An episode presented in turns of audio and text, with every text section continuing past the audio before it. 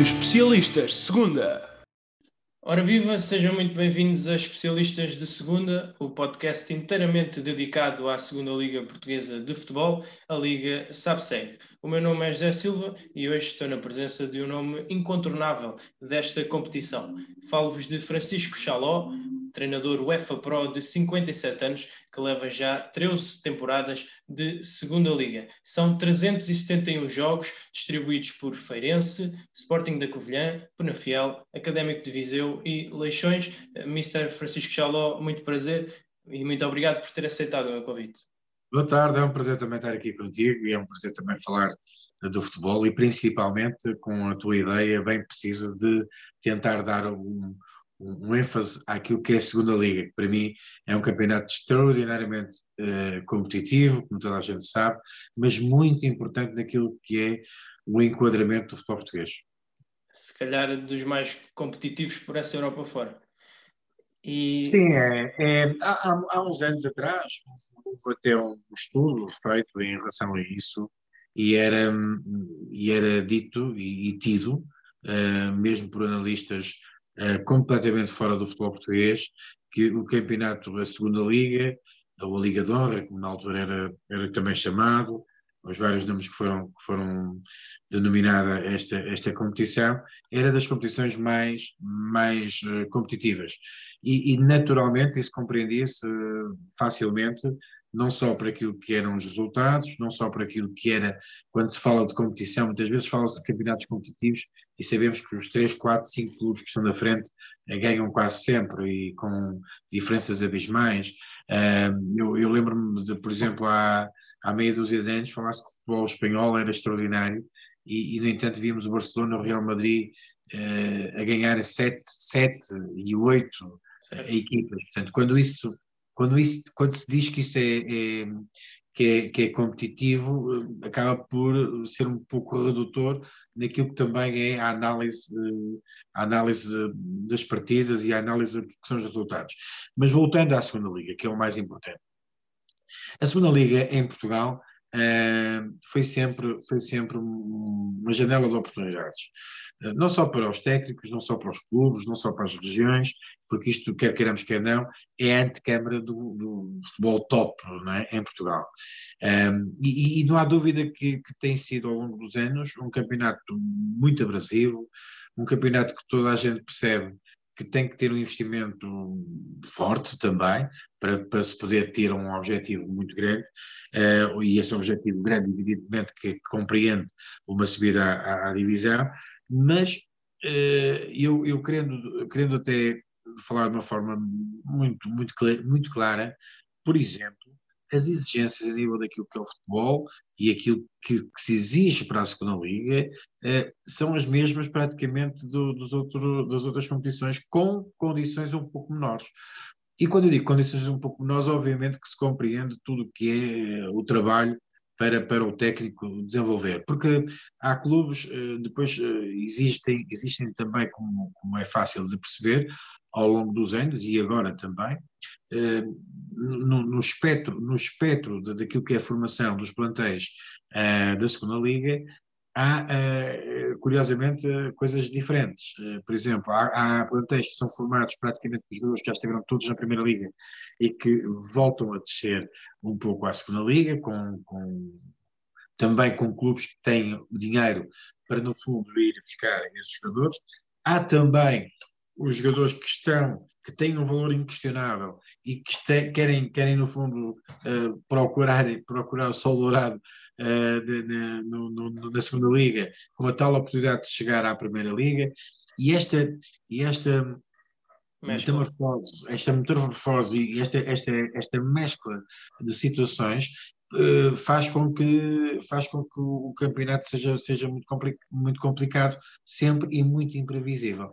Também não esquecer de há uns anos esta parte, uma nuance também fundamental que empresta também uh, alguma irreverência, uh, mas também é a qualidade e também acaba de ser um tubo de ensaio para muitos jogadores futuros craques, que é o caso das equipas B que também militam na, na, na, segunda liga. E portanto, isto tudo, isto tudo é, é uma, uma caixinha de Pandora que obriga a um trabalho muito aturado. Um, sem prejuízo de já voltarmos a esse tema, e aliás tocou em vários pontos que eu ainda queria abordar consigo, um, deixe-me só fazer este pequeno parênteses. Sei que abandonou, ou pelo menos um, pôs em stand-by aquilo que foi a, sua aventura, digamos assim, na Argélia recentemente. Uh, Pedi-lhe um balanço deste período de dois anos, que, pelo menos a meu ver, foi bastante positivo, com bastantes recordes quebrados, não só ao nível de receitas, como também de valorização de jogadores que neste momento estão por essa Europa fora e, um, eventualmente, terá marcado este clube para sempre, quem sabe? Falar em causa própria, José, é sempre muito difícil, não é? é nós eh, estarmos a valorizar um pouco o nosso trabalho, eh, quem nos está a ouvir, nós às vezes ficamos por defeito ou por excesso, não é? Eh, mas, contudo, a pergunta é objetiva e merece uma resposta objetiva. No, uh, portanto, na altura, eu abracei o projeto do Paradu, uh, primeiro por razões que estão subjacentes a, àquilo que é natural, que era, em termos económicos, era, era na verdade uma, uma, uma proposta aliciante, por um lado, mas tinha, tinha, na minha maneira, no meu pensamento, tinha uma, uma, segunda, uma segunda situação muito importante, que era mostrar-me lá fora e mostrar também uh, a minha capacidade de, uma adaptação, de adaptação a um futebol completamente diferente, uh, colocado numa cultura também completamente diferente e, e, com, todas isso, com todos esses itens que nós poderíamos, poderíamos aqui ter para, para mais, mais, mais uma hora para falar. Mas, uh, verdadeiramente, uh, o clube também em causa era um clube eh, para mim, uh, desafiador, desafiante. O projeto era, era, era, um desafio muito grande, era um autêntico desafio. Porquê? Porque era um clube que não tinha raízes não estava enraizado na Primeira Liga, ponto número um. Era um clube que não tinha, não tinha um, em termos de budget, não tinha, comparativamente aos clubes da Primeira Liga argelina, não tinha qualquer tipo de comparação. Um, era uma equipa bastante frágil. Naquilo que é a sua gênese de pensamento e naquilo que é a sua filosofia, também tinha uma coisa completamente diferente. A, equipa do Paradu era a equipa na altura que, que, eu estava lá, era das equipas mais jovens da Primeira Liga de todo o mundo, de todo o mundo. Eh, portanto, tínhamos uma média de idades de 22 anos, 21,9 eh, era, era a equipa titular, portanto, era, era muito, muito, uma baixa, uma média de idades muito, muito baixa. Depois, devido à sua a ter um clube muito recente, eh, nascido em 94, fundado em 94, era um clube que não tinha, dentro do panorama eh, futebolístico, eh, a nível argelino, nem sequer tinha expressão a nível de, de adeptos, né? aquilo que eles lá chamam de supporter. não havia, não havia adeptos. Eu, por exemplo, ehm, se, com, alguma, com, algum, com alguma piada digo que esta pandemia uh, só favorece um clube no mundo. Uh, há, quem, há, quem diga, há quem diga que favorece o, o Sporting também, mas um, ehm, só favorece um clube no mundo que eu conheço, que é claramente da Primeira Liga que é o Parador. Porque eu, por exemplo, fiquei no primeiro ano em terceiro lugar. Uh, nós tivemos a cinco ou seis jornadas a um ponto primeiro. E, e digo-te isto com toda a frontalidade. Se tivéssemos uma equipa com adeptos, provavelmente até podíamos ter sido campeões e nós jogávamos no campo do, do primeiro classificado. Uh, portanto, é um clube, era um clube muito sui generis e, e, e aquilo foi, foi interessante não só para, para, para, eu, para eu também ter uma análise, uma auto, um poder de autoanálise em relação àquilo que é a minha capacidade de adaptação a meios completamente diferentes, a condições completamente dispares. Por exemplo, não tinha campo para treinar, não havia campo também, não jogava em campo próprio, uh, com miúdos. Uh, portanto, formatar aquilo tudo é com. Não, não, não, não levem isto como vaidade, mas com um grande orgulho que eu, que eu digo foi, um, foi, ver um, foi ver um bebê crescer, foi ver um bebê crescer, caminhar, passar aquelas fases todas até chegar a uma fase em que, eh, na verdade, conseguimos eh, experienciar ao máximo, e, digo, e digo isto mesmo, espremer ao máximo eh, aquele clube até uma dimensão que não era expectável. o projeto era só para manutenção, obviamente, chegar ao pódio na Argélia, participar depois no ano a seguir, como, como eu tive dois anos, apesar de eu só ter um contrato de ano, ano eu só faço contratos de ano ano, geralmente, e, e portanto fazer, ficar lá, fazer a tal Liga Europa Africana, uh, a CAF, ir à fase de grupos, ultrapassar um, históricos da CAF, uh, como o SFAX, uh, ultrapassar campeões dos outros países. E, e, na verdade, até na fase de grupos, só não passamos a fase de grupos porque não era possível, não era humanamente possível, devido até à calendarização, porque a organização do futebol brasileiro é algo deficiente naquilo que é a programação dos jogos, por exemplo, eh, as coisas estão assim muito complicadas, tanto que nós no segundo ano tivemos, só para teres uma ideia, nós chegamos a uma, uma certa altura que tínhamos cinco jogos em, em atraso em relação ao, ao calendário por causa da, de, desses jogos da, competição africana. E, portanto, depois disso, eh, aliado àquilo que era uma cultura que nos apelidaram, apelidaram da equipa tic-tac da África, um, ehm, que era uma equipa que jogava um futebol agradável, uh, que a partir principalmente de novembro, não foi logo, foi a partir de novembro, foi preciso um tempo muito grande. Depois, com ajustamentos também posicionais, daquilo que era os jogadores que eram oriundos todos da cantera do, do parado, da formação, mudar, mudar paradigmas, tanto táticos como até de comportamentos individuais uh, do jogo, até de posição dos próprios jogadores, é? que é o caso do Ixam Budoi, que era um trinco, que era um 6, uh, eh, em que passou a ser um 8 e foi vendido para, e foi vendido para o futebol francês, o Nagy, uh, o Cif, Portanto, os jogadores que, que, que na verdade apareceram, os Adam, Adam Zorgan, que também vai ser um, vai ser um excelente, um excelente jogador, em que nós, ao mudar de posição, ao mudar de posição, conseguimos valorizá-los e potenciá-los. E depois o futebol, o futebol da, da, equipa era um futebol bastante agradável, é um futebol muito equilibrado, uh, muito, muito escorreito naquilo que era, que era a dinâmica, um, eh, que, era, que era a compreensão. Nós jogávamos numa tática no sistema, melhor dizendo, é, muito, muito, uh, muito engraçado e, e, muito difícil, como, deves imaginar, que era o 4-2-2-2. É, era, uma, era, uma, era, na verdade, um modelo, o, o, modelo de jogo que estava a ser implementado e que foi, foi, foi, foi crescendo nesse, até chegar a esse ponto, era um modelo que obrigava a dinâmicas e compreensões posicionais e espaciais uh, muito, muito difíceis e que os jogadores tiveram, obviamente, que aprender, porque se há problema em trabalhar em países como a Argélia, é, é naturalmente culturais também, é a questão daquilo que é a cultura do rigor, do trabalho, daquilo que é o desenvolvimento do jogador, por um lado, depois a compreensão tática, nós todos sabemos e todos ouvimos aqueles velhos chavão que o africano é um prodígio, mas é um selvagem, é?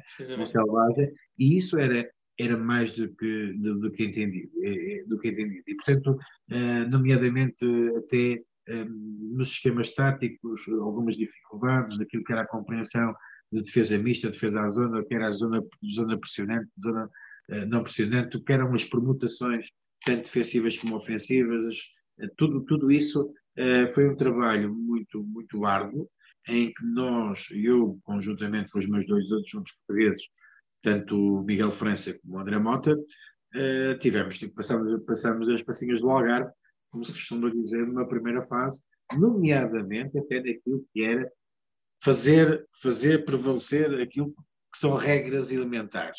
Só para teres uma ideia, e para terem uma ideia de quem, de quem está a ouvir, uh, ao fim de dois meses eu lá estar uma parangona no jornal que dizia o Xaló, uh, disciplinador. Disciplinador, precisamente. Era aí que eu ia é, chegar. Estava disciplinador. E eu tive curiosidade em saber, porque eu não tinha tido nenhum ato muito específico e muito especial uh, sobre essa matéria, como é natural. Aliás, a minha liderança é uma liderança natural, não é uma liderança imposta, eu não gosto de fazer isso. A verdade é que eu depois estive a ler o jornal, porque nós começamos, uh, mesmo na primeira fase, que não tínhamos grandes resultados, as pessoas começaram a admirar o nosso futebol, disseram que era um futebol diferente, e, e era efetivamente, o nosso futebol era um futebol atrativo. E, e, e então uh, eu fui, fui a ler a, a notícia, porque havia, a, a Paraguai era muito grande, e então o que é que ele dizia? Obrigava a que os treinos começassem a horas, como se isso fosse um ato de disciplina, e que os jogadores comecem todos juntos. Portanto, uh, só para terem uma ideia como é que isto funcionava e como é que, quais foram as barreiras que foram sendo ultrapassadas. Situações, que, situações que para nós são banais, banais, completamente normais, completamente normais. Uh, depois sim, tive um episódio para ir à sexta ou sétima jornada em que tive que me impor lá porque a arbitragem estava a ser altamente prejudicial em todos os aspectos, tive que dar ali um murro na mesa, tipo a fazer uma figurinha, uma figurinha triste, mas no, do cômputo geral foi um, um know-how uh, que adquiri uh, extraordinário, não só como desafio, não só como também tudo de ensaio em relação a muita coisa que estou, que, que desenvolvi lá, que desenvolvemos lá, plataformas mesmo de trabalho informático através de dados em que conseguimos conciliar a tática com os índices físicos e com aquilo que são os parâmetros normais de cada jogo. Nós temos até, nomeadamente, desenvolvido uma plataforma que é extraordinária naquilo que, que nós conseguimos uh, fazer e a dada altura uh, a maior vitória, não só a nível da qualidade futebolística, não só aquilo que foi a valorização dos jogadores, não só aquilo que foi, aquilo, aquilo que foi o rendimento também desportivo, obviamente, um, nós fomos a equipa, a equipa técnica talvez mais cara de sempre do Paradu, mas também foi a equipa técnica que mais dinheiro deu mais a ganhar, mais dinheiro deu a ganhar ao Paradu. Mas também, só para vocês terem uma ideia, mesmo nas circunstâncias atuais, em que não há público, portanto o Paradu está nesta altura em igualdade de circunstâncias é, com os outros clubes, independentemente de não ter um budget, continuar a não ter um budget muito grande é. e não ter campo próprio, mas um dos grandes dificuldades, uma das grandes dificuldades que nós tínhamos como parado era efetivamente não termos público. E, e, só para teres uma ideia, o primeiro jogo que eu fiz no, na Argélia, quando me disseram que não tinha público, eu pensei que não ter, não ter público era uma coisa relativa. Mas quando eu entrei a, a 1 hora e 45 do jogo, em minha casa, e vejo a bancada cheia, eh, o estádio já praticamente cheio, e a, e a a nossa casa é que eu me percebi que, na verdade, íamos jogar sempre fora. Íamos jogar sempre fora. Muito bem, contas feitas, eh, permita-me então dizer que foi um, um saldo bastante positivo. Concentremos-nos agora por inteiro nesta segunda liga, que é no fundo o que nos une, o que nos une a mim como adepto e ao Mister como ex-treinador nesta competição. Um, esteve ainda antes de, de, ingressar nesta competição um, nos escalões mais baixos, enfim, treinou desde os escalões mais jovens até todas as divisões do que se pode chamar inferior, não é? Um, e então, após, creio que ainda esteve no Alfenense, no Scouting do Porto e cinco anos e meio aproximadamente no Pedras Rubras. Dá-se então este primeiro desafio na segunda liga uh, pela porta de entrada do Feirense. Como é que surgiu esta possibilidade, possibilidade e se um, toda esta aprendizagem para trás foi determinante para se afirmar, ou seja, estar três anos nesta, neste Feirense, numa fase inicial? Eu, eu, sou talvez o único treinador em Portugal que treinou todas as divisões mesmo. Portanto, eu treinei a Primeira Liga também. Uh, tu, quando disseste aí 13 anos, eu tive um ano, foi na Primeira Liga na Naval. Uh, portanto, do, do resto, depois tive, tive na Segunda Liga a maior parte, a maior parte do tempo. O convite saiu, saiu, surgiu naturalmente. Eu comecei, eu comecei, eu joguei, joguei futebol, fui jogador, não fui um jogador por aí fora, mas tive uma formação uh, foi importante. Né? Eu tive uma formação de futebol com o Porto, dos iniciados até aos júniores, do futebol com o Porto, onde fui vice-campeão nacional de iniciados, campeão nacional de júniores, campeão, campeão nacional de juvenis, campeão nacional de júniores, Uh, mas não tive grande expressão futebolística e por, por modo próprio abandonei aos 23 anos. Depois só joguei futebol amador e a minha primeira incursão como treinador é no, na União Desportiva Recreativa de Ferreira. Aí não tinha, não tinha curso sequer, uh, pediram-me só para fazer de treinador-jogador algum tempo e, e quando eu deixei de jogar futebol, uh, dito profissional, eu tive, tinha uma ideia muito precisa que queria ser, queria voltar ao futebol. Algumas coisas aconteceram de maneira que eu não quisesse abraçar, a continuar a carreira de futebolista. Uma delas, se calhar, não, é, não tinha uma expressão que poderia ir uh, muito por aí fora, mas não foi essa a principal razão, porque eu tive, tive alguns convites e, e declinei para ir para a segunda liga, na altura, para a segunda, para a segunda divisão, Zona Centro Zona Sul, tive esses convites, mas não, não, quis, não quis isso. Uh, houve outras coisas colaterais àquilo que é a minha vida particular, obviamente que tive algumas opções que foram tomadas, mas uh, sempre esteve no meu pensamento voltar ao futebol. E, e, e disse claramente que iria me preparar para ser treinador de futebol. Essa passagem na União Desportiva Recreativa da Formiga, no futebol amador, eu depois tiro o curso e fui convidado para ir para os iniciados do Alfenense. Nessa mesma época passo dos iniciados para os séniores. Portanto, havia iniciados, juvenis, júniores, e os séniores estavam numa situação aflitiva e vieram-me convidar. eu era o treinador dos iniciados, eh, estávamos a fazer uma prova muito interessante. As pessoas viram em mim, viram em mim alguém que poderia eh, passar dos iniciados para os séniores. Era bastante novo naquela altura, já tinha tirado o curso, portanto, tinha o primeiro nível Uh, e, e, depois uh, consegui também salvar os séniores do, do Alfenense. E depois daí foi, ainda fui junto para as ruas, saí uh, também por moto próprio, saí, voltei outra vez como principal e foi aí que tive, foi que também mantive durante cinco épocas em que subimos de, da divisão de honra distrital até à segunda B e mantivemos na segunda B. Quando eu estava na segunda B, eh, estava o Feirense na segunda B, Zona Norte, estava o Feirense na segunda B, Zona, zona Centro. E, e, e nós, eh, as pessoas estavam atentas, mais ou menos atentas eh, àquilo que se passava. E houve uma altura eh, em que o Feirense subiu eh, à, à, à, Liga Dora e, e, e, foi o primeiro ano até que neste novo modelo do Liga de Honra o Feirense estava, estava uh, a subir. Uh, e, portanto, fui convidado pelo Presidente Rodrigo Chinona, Rodrigo Gomes, uma vez, sinceramente foi uma forma inesperada, e até porque, uh, curiosamente, o, o, tio dele, portanto, o tio Henrique Nunes era o treinador, era o treinador, e, e os dois é que me convidaram para eu ser o treinador do ano a seguir. E eu até perguntei ao Henrique porque é não era ele. E ele, não quero isto, estou muito cansado destas coisas e tal, não quero. E, e foi assim. E foi assim que me tornei treinador profissional. Portanto, foi aí no primeiro ano do Feirense que, a partir daí, eh, tornei-me profissional. Porque mesmo na segunda divisão B, na Zona Norte, o Pedras Rubras eu não era profissional. O Pedras Rubras era a única equipa no, no campeonato não era profissional. Não era profissional e treinava à noite, às 8 da noite. Mas essa, essa bagagem, digamos assim, que trouxe foi determinante para comatar possíveis diferenças entre a segunda B e a, eh, a então segunda liga, que presumo eu não era tão profissional, mas já havia de ter algumas diferenças. Não, era mesmo profissional. A segunda liga na era? altura era profissional. É, já, já, não havia, já não havia meus termos. A segunda liga era mesmo profissional.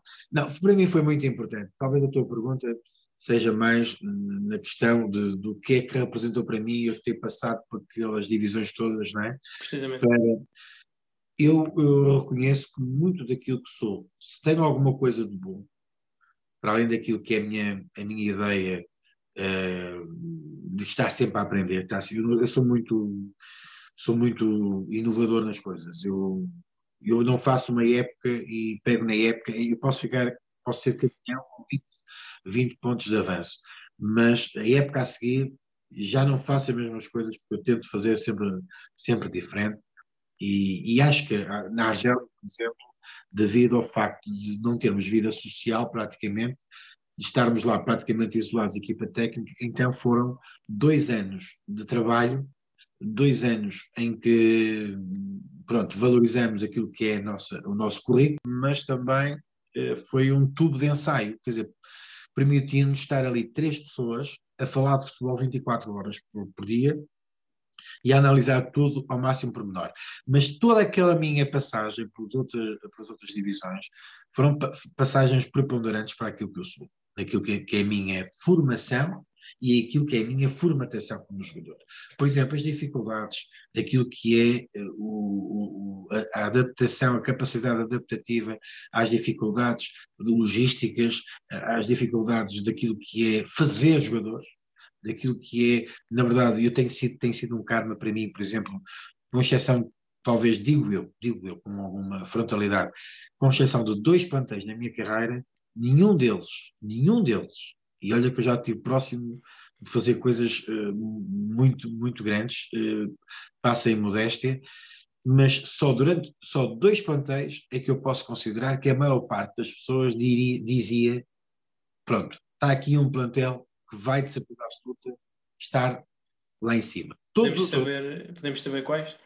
O Feirense e o Académico Viseu. E, e, já suspeitava que fosse o Académico Viseu. A minha outra aposta seria o Penafiel. Mas já lá vamos. Não, o Penafiel não era, não era de todo. Não? Não. Na pole position, como eu costumo dizer, uma coisa, na pole position dos campeonatos, antes do campeonato, antes da bola começar a rolar, isto é, é indubitável. Todos os anos é assim. As pessoas olham para um plantel, não é? E dizem assim: aquele plantel, aquele, aquele, aquele, tem possibilidade de espera, é?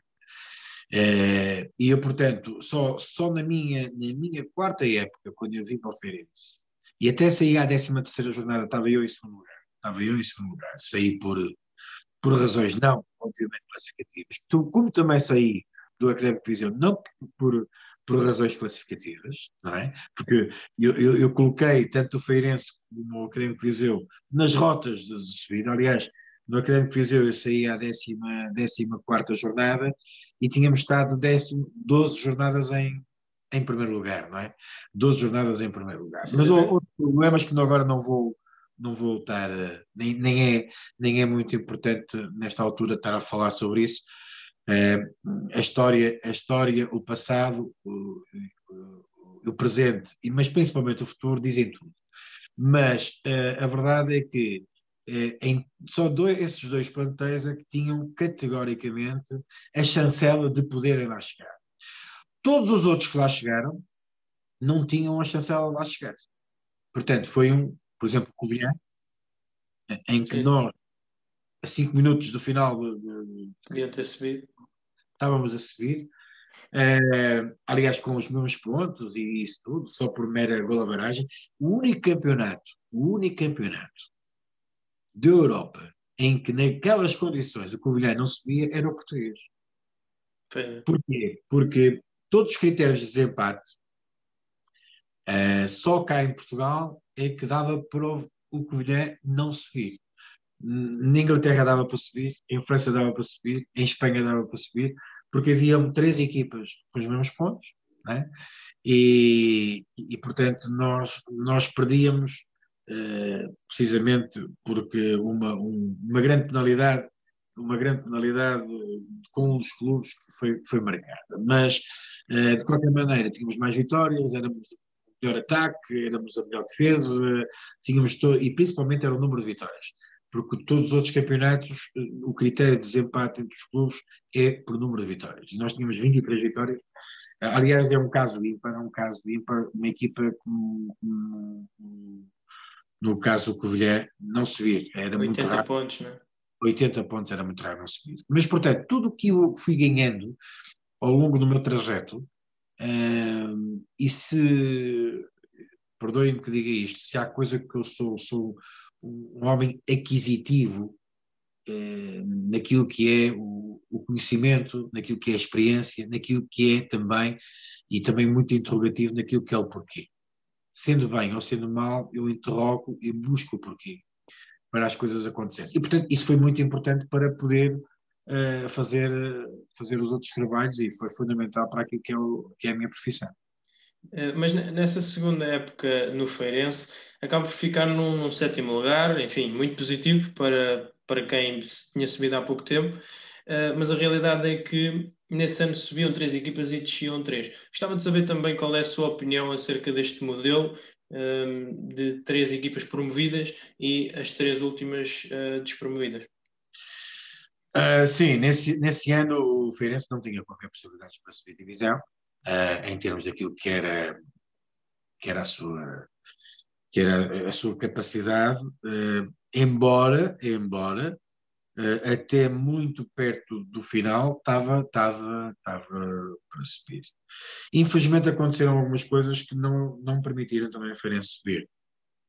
Infelizmente, e digo isto com alguma frontalidade, nós tínhamos alguns jogadores dentro do próprio plantel, dois jogadores principalmente, que estavam contratados, foram contratados em janeiro para a equipa que subiu, que foi a União Leiria. Okay. Uh, um era guarda-redes e outro era central. Okay. Nós, quando descobrimos isso, já descobrimos tarde. Já descobrimos tarde. Um, mas isso é só uma parte. De qualquer maneira, um, eu, eu, eu, fiz um trabalho. Eu já fui vice-presidente da Associação Nacional de Treinadores. Há 12 anos eh, pediram-me, no seio da Associação Nacional de Treinadores, para fazer um trabalho sobre os quadros competitivos. E, portanto, aquilo que eu vou dizer agora, agora, há quem diga que o tempo faz evoluir é? Faz evoluir o pensamento, faz evoluir as ideias e faz evoluir também aquilo que é a, a nossa, a, a, aquilo que nós pensamos ser o mais correto. E eu continuo intocável naquilo que foi o meu projeto para os quadros competitivos. Acho uma aberração só de serem duas equipas na Primeira Liga, uma aberração, e isso eh, denota perfeitamente uma, uma falta de, de, conhecimento e uma falta de, de sensibilidade desportiva, porque a equipe, e, e mesmo daquilo que é eh, capacitar a liga ainda com uma performance muito maior. Porque duas equipas a descer na primeira liga é impensável. Eu defendia, eu defendia e, e, e, defendo agora a mesma coisa. Ou seja, três equipas descerem da primeira liga, três equipas subirem diretas na, na, na na segunda liga e, e descerem quatro, quatro na segunda liga, uh, havendo três séries na segunda B, na, na, no chamado Campeonato de Portugal, e uh, a quarta equipa, a quarta equipa a descer da, da a quarta equipa, peço desculpa, a subir o Campeonato de Portugal era uma pool feita pelos terceiros classificados de, de, de, das três séries, não é? Três séries. Das três havia mais um. Isto porquê? É muito fácil. Em relação à Primeira Liga, acho que quanto mais dificuldade houver para descer, maior qualidade tem que haver para não descer. Não é? e, e, pese, e depois, para evitar uma situação que pode ser eh, completamente prejudicial e perniciosa àquilo que é a competição e a verdade desportiva. Porque uma equipa, por exemplo, Raramente acontece isso, mas pode acontecer. Uma equipa que esteja condenada a descer muito precocemente, a dada altura vai andar ali uh, sem fazer nada, a arrastar-se, e por outro lado fica só um lugar vago, que é o que geralmente acontece. Com raras exceções, é o que geralmente acontece na Primeira Liga. Há uma equipa que fica condenada e há outra ali que depois vai jogar com mais duas ou três para, para, para não descer. Por outro lado, por outro lado, o que, é que, o que é que confere investimento à segunda liga? É a possibilidade de subir divisão.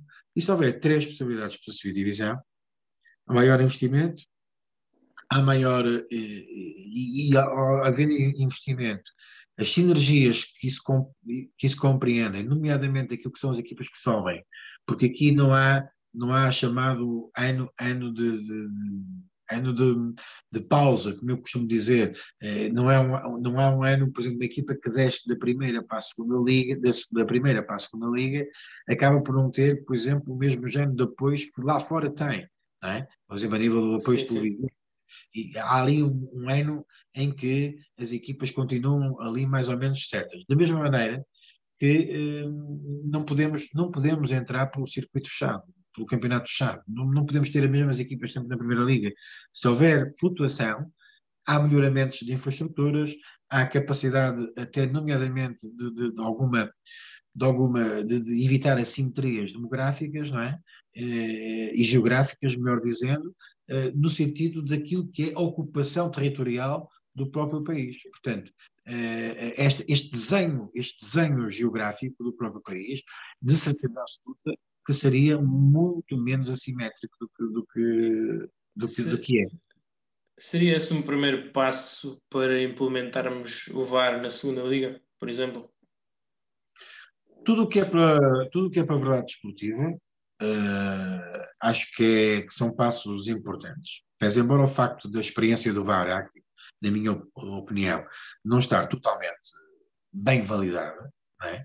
tanto a nível protocolar como a nível daquilo que são as exigências uh, e, e, no fundo, uh, aquilo que tem acontecido em que há coisas que eu não compreendo como acontecem, não compreendo como acontecem, honestamente, porque há aqui alguma, alguma coisa que, que, que, acho que é fácil de limar e que mesmo assim ainda não está a acontecer, mas acho que, eh, mediante os investimentos, mediante aquilo que é, aquilo que o futebol português representa, aquilo que o futebol português representa, nós somos o campeão europeu em título. Em título.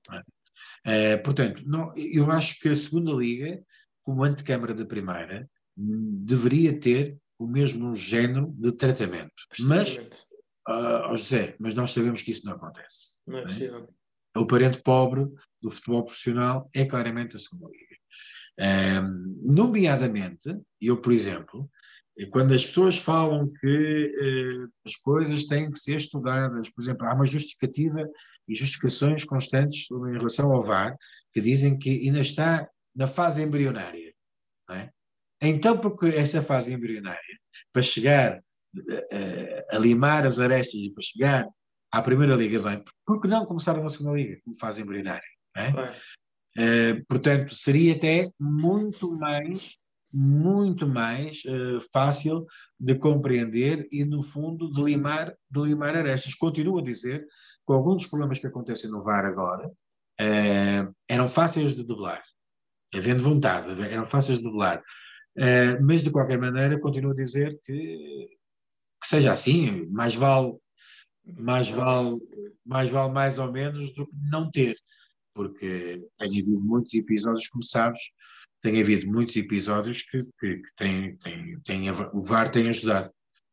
Claro, eu era apenas no sentido de haver alguma equidade com aquilo que se faz no principal escalão, eh, mas se me permite também, eh, considero que seja que ainda não, este tipo de medidas, enfim, não, não estejam tão protocoladas, porque em Portugal se calhar vivemos nesta confusão, e depois entra Gil Vicente, e depois são 20 equipas, mas depois são 18, e portanto, se nem na Primeira Liga temos esta estabilidade, fica difícil eh, para os outros. Mas voltando então à sua carreira, um, ehm, na sua terceira época no Feirense, enfim, uh, acaba por ser substituído uh, pelo Henrique Nunes, que já há pouco falou, e na, na temporada seguinte dá-se então a ascensão à Primeira Liga. Como é que foi? Parece uma pergunta um bocado de clichê, mas quais as primeiras diferenças para lá do mediatismo entre uma segunda liga e uma primeira? Há, há algumas diferenças, principalmente na Naval. Há algumas diferenças, mas na Naval, melhor dizendo, não há assim tanta diferença a Naval era um clube, era um clube presidencialista, não é? Eh, eu fui convidado na altura, com algum tempo, com algum tempo. Eh, eu tinha saído do Feirense e em abril, maio, eh, abril, melhor dizendo, fui convidado logo para, para trabalhar no ano a seguir. As diferenças dependem do clube, dependem do clube para clube e dependem da organização do clube. Na questão da Naval, muito difícil, porque a Naval, ainda por cima no ano em que eu entrei, uh, tinha vendido tinha, e tinham saído três ou quatro jogadores da espinha dorsal, e para além do mais tinha que ser praticamente 50% do plantel tinha que ser tinha que ser contratado. Portanto, a diferença que eu vejo é que em termos daquilo que é o ritmo de jogo normal da competição da Primeira Liga obriga a que os jogadores sejam, estejam sempre muito mais, muito mais alerta. Portanto, há, há, a própria competição, devido à sua velocidade, que é um pouco diferente, não tem nada a ver com a intensidade, é uma coisa diferente, é, mas que a velocidade de execução é um pouco diferente, obriga a que os jogadores estejam com um ritmo um pouco diferente. Por outro lado, quer queiramos, quer não, a mediatização, aquilo que é a exposição do trabalho feito, os jogadores estão sempre praticamente uh, estão sob escrutínio, escrutínio de uma maneira muito mais forte. Chamados holofotes, não é? Exatamente. E acaba por os holofotes estarem ali e aquilo uh, fomentar algumas coisas. Também, não é menos verdade, que a maior parte dos clubes na Primeira Liga usufruem de condições devido à, àquilo que é a, a, a, televisão, daquilo que a televisão dá e daquilo que a televisão fornece, acaba por, no fundo, também eh, permitir condições de trabalho, nomeadamente, por exemplo, facilidade de fazer estágios. É? é muito fácil, é muito fácil encontrar equipas na segunda liga que não fazem estágios, não é? É, é muito difícil encontrar na Primeira Liga equipas que não fazem estágio. Muito difícil. Portanto, há algumas condições que são diferentes. Uh, há algumas condições que são diferentes. Uh, por exemplo, naquilo que é obrigatoriedade uh, de condições de trabalho, de, de, de outros, outra, toda a parte logística de acompanhamento é muito mais fácil. E além do mais, é, é isso que torna um bocadinho mais fácil. Eh, nós temos um jogador bom, eh, temos um determinado orçamento, mas somos treinadores da primeira ou da segunda liga, esse jogador recebe o mesmo da primeira ou da segunda liga, quer ir para a primeira liga. É? Claro. Também na, na, base do recrutamento, as coisas acabam por ser um bocado mais fáceis. Mas de resto, eu continuo a dizer que de resto é, é futebol. Okay. Então, é, ou seja, eu até, digo, até digo mais, vou dizer uma coisa que a maior parte das pessoas é, podem achar que eu estou, que eu estou uh, uh, a mandar foguetes para o ar, mas é a minha opinião e digo, é muito mais fácil jogar para a manutenção na Primeira Liga que jogar para subir para a Segunda Liga. É? Muito mais fácil. Há quem não concorde. Muito mais fácil. Muito bem. Voltando então, voltou então ao Feirense.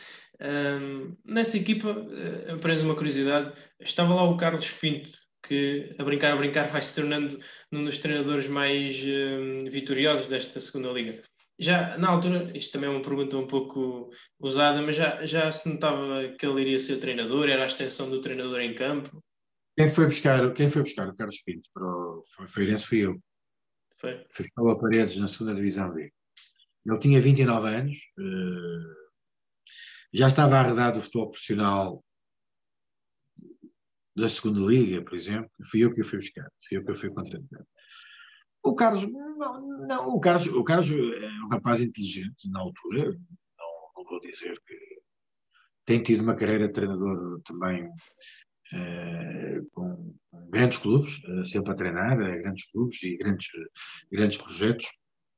grandes projetos têm, tem, na verdade, tido essa felicidade, mas na altura não, não, não, não, é, não era um jogador de, de todo, de todo desinteressado, uh, não era, não era, uh, mas volto a dizer, eu, eu, eu, eu, se há coisa que eu posso dizer é que eu fui buscar o Carlos Pinto, o Carlos Pinto nunca mais imaginava jogar na segunda liga.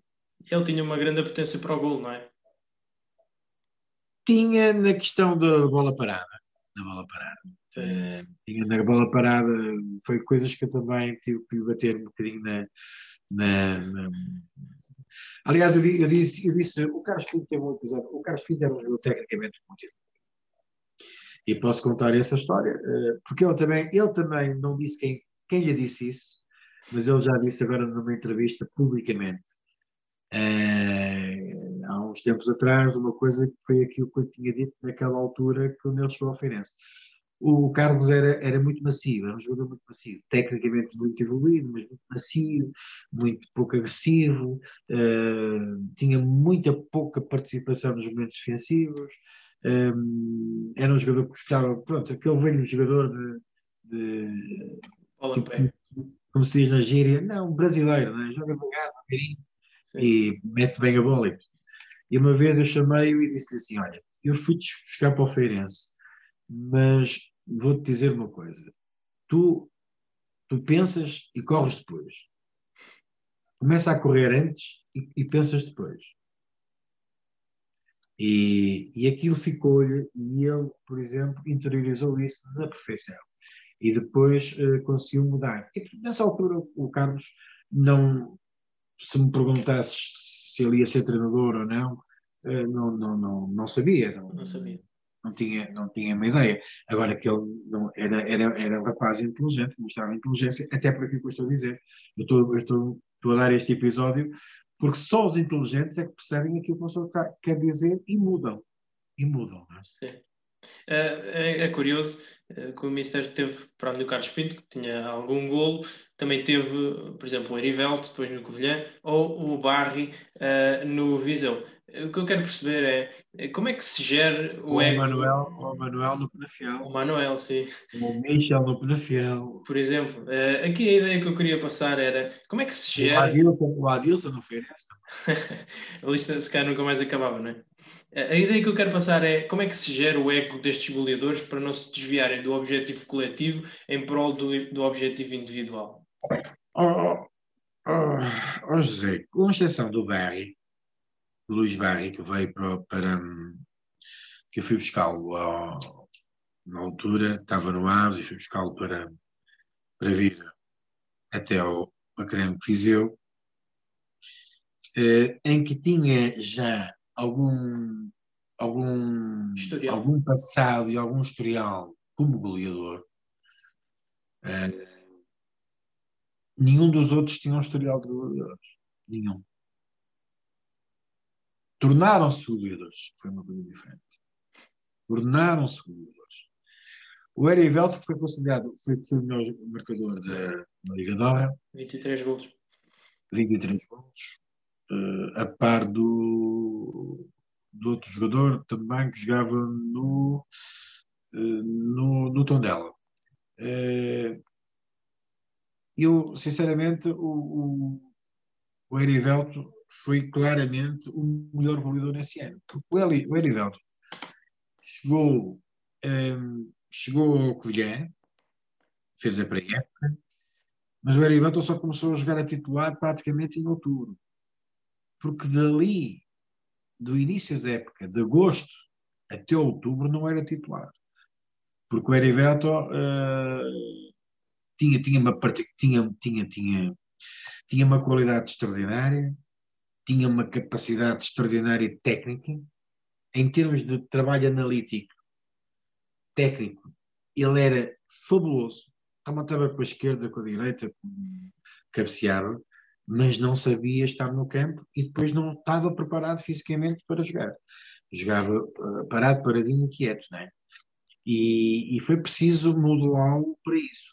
O Luís Berry, o Luís Berry tive algum problema com ele porque ele vinha com, com uma lesãozita, mesmo assim marcou alguns gols, mas, mas uh, recuperei também o Sandro Lima. Estás a falar Luís Berry, mas o Sandro Lima o Sandro Lima é que também estava, estava liquidado, estava liquidado praticamente, e recuperei o Sandro Lima e foi, foi dos meus goleadores, não é?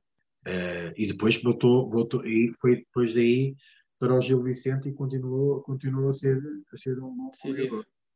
A, a, ideia... a, maior parte, a maior parte dos goleadores que eu tenho tido comigo e que se tornaram goleadores, curiosamente não eram. Curiosamente não eram.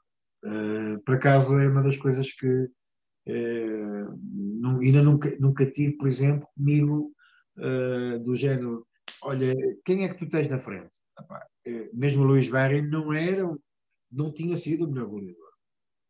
Não Sim. era um. Era um dos, era um dos, mas não era o melhor goleador.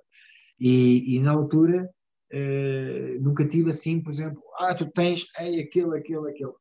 Não, não, nunca, nunca tive Nunca tive. Só... E, quando, e quando tive, tive o Roberto, o Roberto do Feirense, aquele que jogou no Leixões e tudo, só que quando nós o contratamos ele tinha uma lesão. Tinha uma lesão, nós sabíamos que, que ele tinha, e que foi preciso três meses para doblar a lesão para ele depois voltar a trabalhar.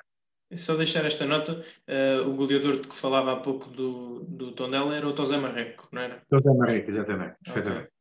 Um, mas eh, em questão, em relação a essa questão, eh, gostaria de saber, e falou-me aí de alguns jogadores decisivos, uh, eu tenho muito esta ideia.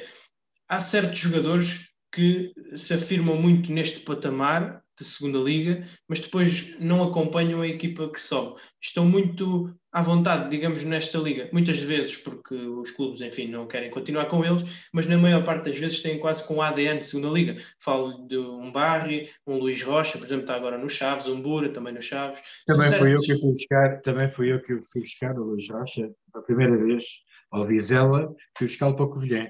Entrou pela minha mão no futebol profissional. Mas concorda que há certos jogadores que têm um perfil ganhador para esta segunda liga, mas depois na primeira eh, se calhar não são tão decisivos? A resposta é, é complexa, parece ambígua, mas é complexa. Isto é o seguinte: eu, eu, só, eu só concordo com isso quando o jogador que está na segunda liga está a jogar com um determinado treinador e depois passa para a primeira liga com o mesmo treinador e não consegue fazer isso. Muitas das vezes o que acontece, eh, José, é que não é só o jogador que muda de escalão ou que muda de equipa, também muda de treinador. E o contexto, claro. E ao mudar de treinador, muda o contexto. E ao mudar. Depois há jogadores que acabam por ter uh, a dificuldade acrescida. Uh, e, e, depois é preciso. Eu, eu, eu, muitas das vezes acho que os jogadores também escolhem mal os sítios para onde vão. Porque isto não, não é só. Claro que é, é mais fácil falar do que, do do que fazer, porque o, negócio, é, é, o dinheiro, a oportunidade, é, às vezes até uma razão sentimental, tudo alguma coisa se prende. Mas, muitas das vezes, há, há, há voltar atrás na carreira, voltar atrás na carreira, devido a alguns problemas também inerentes à maneira de jogar e à maneira de compreender um atleta, eu como treinador, por exemplo, eu olho para um atleta e não olho para o atleta só se ele me faz bem o cruzamento, ou se ele me marca gol, ou se eu olho para o atleta daquilo que é a sua parte física, se é a sua parte tática, aquilo que ele compreende, aquilo que ele não compreende, aquilo que ele pode evoluir, aquilo que eu, não, que eu sei que se exigir, só lhe vou criar uma crise de expectativas, porque ele não vai conseguir fazer. Eh, e, portanto, isso tudo para além daquilo que é capacidade volitiva também, do próprio atleta, inerente àquilo que é um ser humano natural. É? E depois é estudar a personalidade. Por isso é que eu digo que o treinador de hoje é, tem que ser uma pessoa muito mais completa do que, do que antigamente. E há outra coisa, José, o futebol de agora, e não estou a dizer com isto que é pior, não tem nada a ver, estou a criar uma, uma, uma grelha factual de situações. Uma grelha factual de situações. Nesta altura, o futebol, o atleta, não é só a relação com o presidente e só com o treinador e só com os jogadores. Há a questão dos mídias que podem, podem fazer florescer, podem fazer uh, apagar completamente. Há a questão empresarial, a forma como os negócios são feitos, a forma de pressão, pressão positiva e essa que até às vezes as pessoas ficam todas contentes porque um, um jogador diz assim: eu tenho este empresário, eu tenho aquele empresário, eu tenho aquele empresário, eu tenho aquele empresário. Agora, tudo isso faz parte daquilo que é a personalidade e aquilo que é o poder de encaixe de cada um, para depois poder, sim, desenvolver e poder, no fundo, limar ou, ou, ou se quiser, filtrar isso de uma forma interior. E às vezes essa relação não é muito fácil. Depois acontece aquilo que acontecia antes ainda tem a namorada, ainda tem a mulher, ainda tem os pais, ainda tem os irmãos, ainda tem o cão, o gato, o periquito e tudo e mais alguma coisa que acaba por poder uh, influenciar. Há também a questão da maturação, por um lado, do momento em que o jogador passa de um escalão para o outro, isso também é importante dizer, mas também, por que não dizer, também a questão do acompanhamento que se faz. Não é? À pessoa. E, e, eu acho que, por exemplo, eu, eu, eu, eu tenho uma preocupação extraordinária nesse aspecto. E é por isso que nós vemos grandes, grandes plantéis que não se tornam grandes equipas e têm grandes jogadores. Não é? Certo. E têm grandes jogadores. E, e a segunda liga é pródiga nisso. É? Se fizermos uma análise este ano, é um pouco, é um pouco por aí.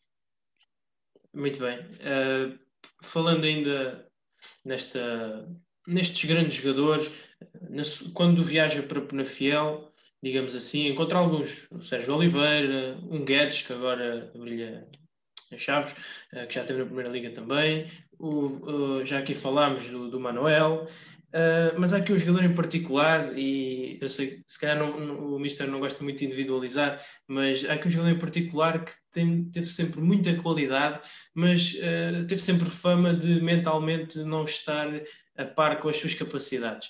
Uh, não sei, provavelmente já estará a adivinhar, o Ruben Ribeiro.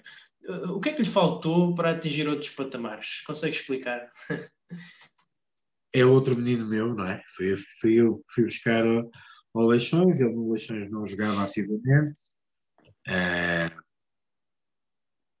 eu, eu, eu não jogava assiduamente e depois jogava a lateral, a médio, lateral esquerdo, lateral direito. Foi a última contratação que o Penafiel fez. Na altura, até, até nem era necessário, dentro de, não era uma prioridade, melhor dizendo. Mas eu fiz questão de contratar o, o Roberto. Uh, eu não concordo com aquilo que estás a dizer. O Ruben já, o Ruben atingiu muita coisa já. Né? O Ruben entrou no Penafiel, uh, no ano a seguir estava na Primeira Liga. Né? Estava na Primeira Liga. Depois foi por aí fora, foi por aí fora. Fez uma época extraordinária no Rio Ave que permitiu ir ao Sporting se calhar estou um, um bocado inflacionado por aquilo que, da imprensa, não é? Que hoje em dia muito vivemos com isso. Uh, mas esteve, no Boa, esteve no Boa Vista também, como tu recordas, em que salvou o Boa Vista O Ruben é um jogador de compreensão. Cada um, cada um, cada jogo tem a sua. Tem a, se, se me perguntares, mas é um jogador naquela altura.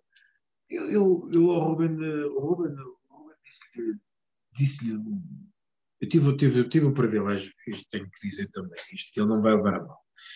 Eu tive o privilégio de ser talvez das primeiras pessoas a saber que ele ia para o Sporting. Ele ligou.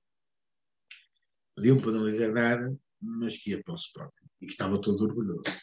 Claro. Mas ele disse, mas ele disse por uma razão muito simples. Isto só para, só para vocês perceberem que as pessoas às vezes parecem uma coisa, mas é preciso saber conhecer as pessoas. Só um rapaz com uma sensibilidade muito grande é que se embararia de ligar para um treinador que foi treinador dele há seis ou sete anos, ou há mais. Já nem sei, eu não sou muito bom para datas. Há seis ou sete anos, ou há oito anos. E dizer ao oh, Mister, eu tenho que dizer isto, eu vou para o Sport. Aquilo que você me disse há uns tempos atrás, há uns anos atrás, aconteceu agora. Porque aquilo que eu dizia ao Ruben eu dava boleia ao Ruben, eu trazia do Penafiel para o Porto, que ele não tinha carro sequer.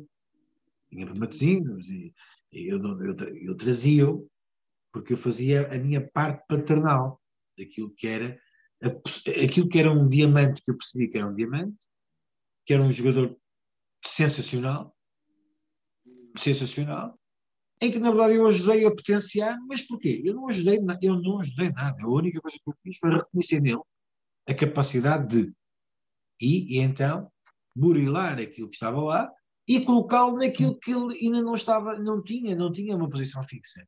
E então eu disse: Tu és, tu és isto, tu és isto, tu és o 8,5 puro, ok. Então vais ficar aqui como 8,5 e jogas desta maneira e jogas daquela. Aliás, a, a, nossa equipa era uma equipa tipo Barça a jogar, era uma equipa tipo Barça a jogar. Eliminamos a Académica em duas mãos, a Académica é essa que ganhou a taça de Portugal, eh, com, com, grandes jogadores, com grandes jogadores, com o Adrian, o Adrian Silva meio campo e tudo e mais alguma coisa. E, e na altura, o, o, eu, só tinha, eu só disse isto ao Ruben, ao Ruben olha, olha bem para mim, tu se quiseres chegas a um grande, tu não tens ideia, e, e quem me conhece, José, eu não sou demagógico a falar, eu sou incapaz de dizer aquela velha máxima que começou a dizer nos treinadores, opá, olha, tu és para mim és, um, és o melhor, és o melhor jogador da Europa. Mas tu não jogas, vais jogar a suplente porque aquele é o melhor jogador do mundo. Não, é? não se pode dizer isso, porque isso é, é demagógico, não vale a pena dizer isso. Agora, se falarmos com alguma frontalidade ao jogador E aquilo, quando ele me ligou a dizer que ia para o Sporting, ligou porque aquilo estava na, na, na cabeça dele. Que eu tinha-lhe dito que ele tem essa capacidade. Agora, muitas das vezes é preciso compreender as pessoas. Uh, há jogadores, uh, eu prefiro um jogador que seja direto a falar do que aquele que seja muito caladinho e não diz nada, mas diz por trás. Eu prefiro esse jogador. Prefiro essa frontalidade. Uh, isso para mim, a liderança, a liderança nunca pode ser feita com medo. Com medo. A liderança com medo não tem validade nenhuma e, acima de tudo, eh, não é intemporal. A liderança natural, a liderança que, que tu podes não entender agora, mas que eu continuo a dizer olha, mas isto é assim, assim, assim, e vai ser assim.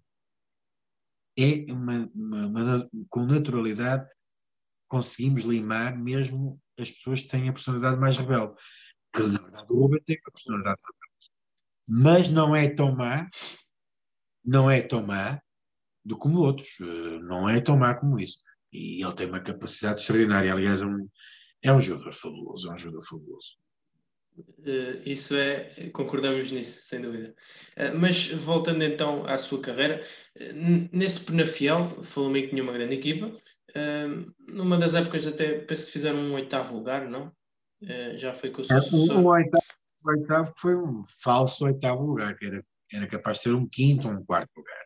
Okay. Uh, só que a dada altura, a dada altura de, nos últimos três ou quatro jogos nem jogamos com, com, com os jogadores que, que estavam emprestados, e com jogadores que já não, já não faziam parte do ano que, do ano que não faziam parte do plantel da próxima época eh, e eu também próprio não, não, não iria ficar lá, portanto não... Era precisamente isso que eu eh, gostaria de saber. O que é que levou a trocar uma equipa já consolidada como a Penafiel por um Covilhã que até bem perto da época está a voltar para não descer? Salvou-se no último não, não, não, não, não, eu entrei, eu entrei a 13 jogos do final desse ano a 13 jogos do final, em autêntica. Aliás, eu tinha entrado em Penafiel a 10 jogos do final do campeonato e a Penafiel estava nos cuidados intensivos. E entrei no, no, depois, no ano, dois anos depois, entrei no Covilhã e também estava nos cuidados intensivos. Estava mesmo moribundo. Aliás, na altura o Covilhã lutava com o Guimarães B. E o Guimarães B desceu. Desceu e o Covilhã ficou. Uh, portanto, foi um trabalho árduo. Aquilo que me levou a trocar, principalmente, é, é o seguinte: nós, nós temos que estar num sítio em que hum, nos sentimos uh, bem, por um lado, e que as pessoas nos queiram. É? Houve mudança também diretiva, uh, e na altura o Miguel Leal era o treinador dos Júniors e passou o treinador dos Júniors para os Séniores. Portanto, houve ali também algum interesse, e a verdade é que a base, e tens razão, digamos que o trabalho mais difícil estava, estava, já tinha sido feito, agora era cimentar, e foi aquilo que aconteceu depois, não é? Sim. Foi aquilo que aconteceu depois, foi a subida. Eh, mas, Mas na altura fui para o Covilhã, eh, na altura saí, e depois fui para o Covilhã, eh, portanto, só a 13 jogos do final do, do campeonato. E, e, e o que é que pretendeu uh, quando entrevistou os seus próprios jogadores? Sei que, eh, e acho que não é nenhuma confidência, costuma fazer isso ainda hoje, não? E, e já agora o que é que, qual era a ideia e isso resultou? Era só isso. Nem, nem sempre faço. Nem sempre faço. Uh, depende das circunstâncias. Eu não tenho. Uh, eu, a minha maneira de falar não é sempre a mesma.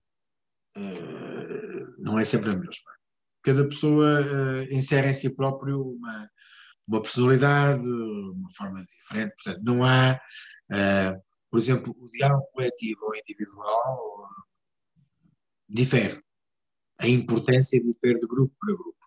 É importante traduzirmos e fazermos a nossa psicanálise em relação àquilo que é, que é o perfil do grupo e depois o perfil individual. Eu faço sempre entrevistas uh, quando, quando estou num, num grupo de trabalho. Agora, não, nem sempre faço entrevistas daquelas que referir, daquelas que eu vou referir. Eu já fiz em, em duas épocas, uh, faço entrevistas de vídeo mesmo, individuais, com, com vídeo. E depois, todas as semanas, mediante aquilo que é o momento, mediante aquilo que eu necessito, mediante aquilo que eu faço, que na minha entrevista Eu na entrevista faço, ponho o jogador numa, numa, numa secretária, na conferência de imprensa geralmente, eu coloco-me na, na plateia, tenho os meus adjuntos a filmar, som magnífico, que eu gosto de ter sempre um som, quem me conhece sabe que eu gosto de ter as minhas palestras com um som de, de cinema, uh, de cinema, e, e, com micro e tudo, e começámos a falar. É uma entrevista que dura para aí 15 minutos, para tirarmos às vezes trechos de 5 minutos. Mas eu vou encaminhando para algumas coisas, naquilo que é ambição, naquilo que é motivação, naquilo que são os problemas, em tudo. E depois essas frases, naquilo que é o trabalho semanal, que é na análise do adversário e tudo, vai aparecer um ao outro. Porquê? Porque também faço uma votação interna quem é o meu jogador, por exemplo, do, do grupo de trabalho. E geralmente o grupo de trabalho vai eleger um melhor jogador, né? o melhor jogador, é, vai dar direito a que eu vá buscar uma palavra uma, da entrevista, qualquer coisa. É. E seja qual for, seja qual for. Eu às vezes apanho um jogador a dizer ah, nós ano passado uh, não subimos ou perdemos por isto, por aquilo, por outro, porque não houve ambição do jogador. E às vezes isto tudo descontextualizado é? aparece num determinado contexto numa derrota ou numa vitória, por exemplo. Sim. E, mas foi giro, por exemplo, no, no ano do Covilhã. Uh, eu fiz um quadro, um quadro enorme no balneário, em que tínhamos objetivado 24 vitórias. 24 vitórias. Em cada vitória havia sempre duas pessoas que assinavam, punham uma rúbrica nesse quadro. Dois jogadores. E, e foi engraçado uh, porque uh, ninguém sabia, mas tinha sido projetado naquele ano, no início da época, que iríamos lutar para subir divisão. Não era para subir divisão, iríamos lutar para subir divisão. Ninguém acreditava, mas iria lutar. Da mesma maneira que eu depois fiquei lá outro ano e não fiz nada disso, porque eu sabia que não tinha as mesmas condições. Claro, isso também é importante o treinador à partida. Sempre ser verdadeiro. Não é dizer sempre que vai subir, não é dizer sempre que vai subir. Mas a verdade é que em dois anos na Serra, digamos assim, revolucionou, pode, pode dizer-se assim, um, aquela, aquele grupo de trabalho, aquele clube, passaram de lutar para não descer para no outro ano estar no polo, no polo oposto, com 80 pontos, uh, num quarto lugar, apenas atrás de Chaves e União da Madeira, e, e então uh, com menos um ponto do Tondela. Um, como é que fez isto? É uma pergunta um bocado ampla, mas como é que isto aconteceu? Bons jogadores. pois realmente a melhoria foi gradual. Eu notei isso na análise aos plantéis, uh, a melhoria foi gradual. Tem, tem agora um rapaz que está nesta altura também na frente do Campeonato da Honra, hoje o Traquina, que está na Académica. Uh, fui buscá-lo por acidente. Por acidente. O Zé Tiago, que está nos Chaves, Boa fui buscá-lo uh, não por, por acidente também. Por acidente. O Tiago Moreira. Uh, isto é o seguinte, eu, eu, eu fui ao Sertanense ver um, um ponta de lança. Um ponta de lança. Marcava lá uns golitos e tal, e nós tínhamos feito a manutenção na época anterior fácil, fácil, então tivemos muito tempo para trabalhar a, a época a seguir. E fui buscar, uh, ia ver um ponta de lança, porque marcava lá uns golitos, fui lá ver um ponta de lança e, e repara, quem é que eu trouxe? Foi o, o Traquina, nem foi o ponta de lança. O Zé Tiago, o Zé Tiago íamos ver um Oliveirense ali, Oliveirense, uh, Oliveirense ali de cima. Uh, fomos ver o, o, Tiago Moreira, que era um lateral, um lateral uh, direito. Direito.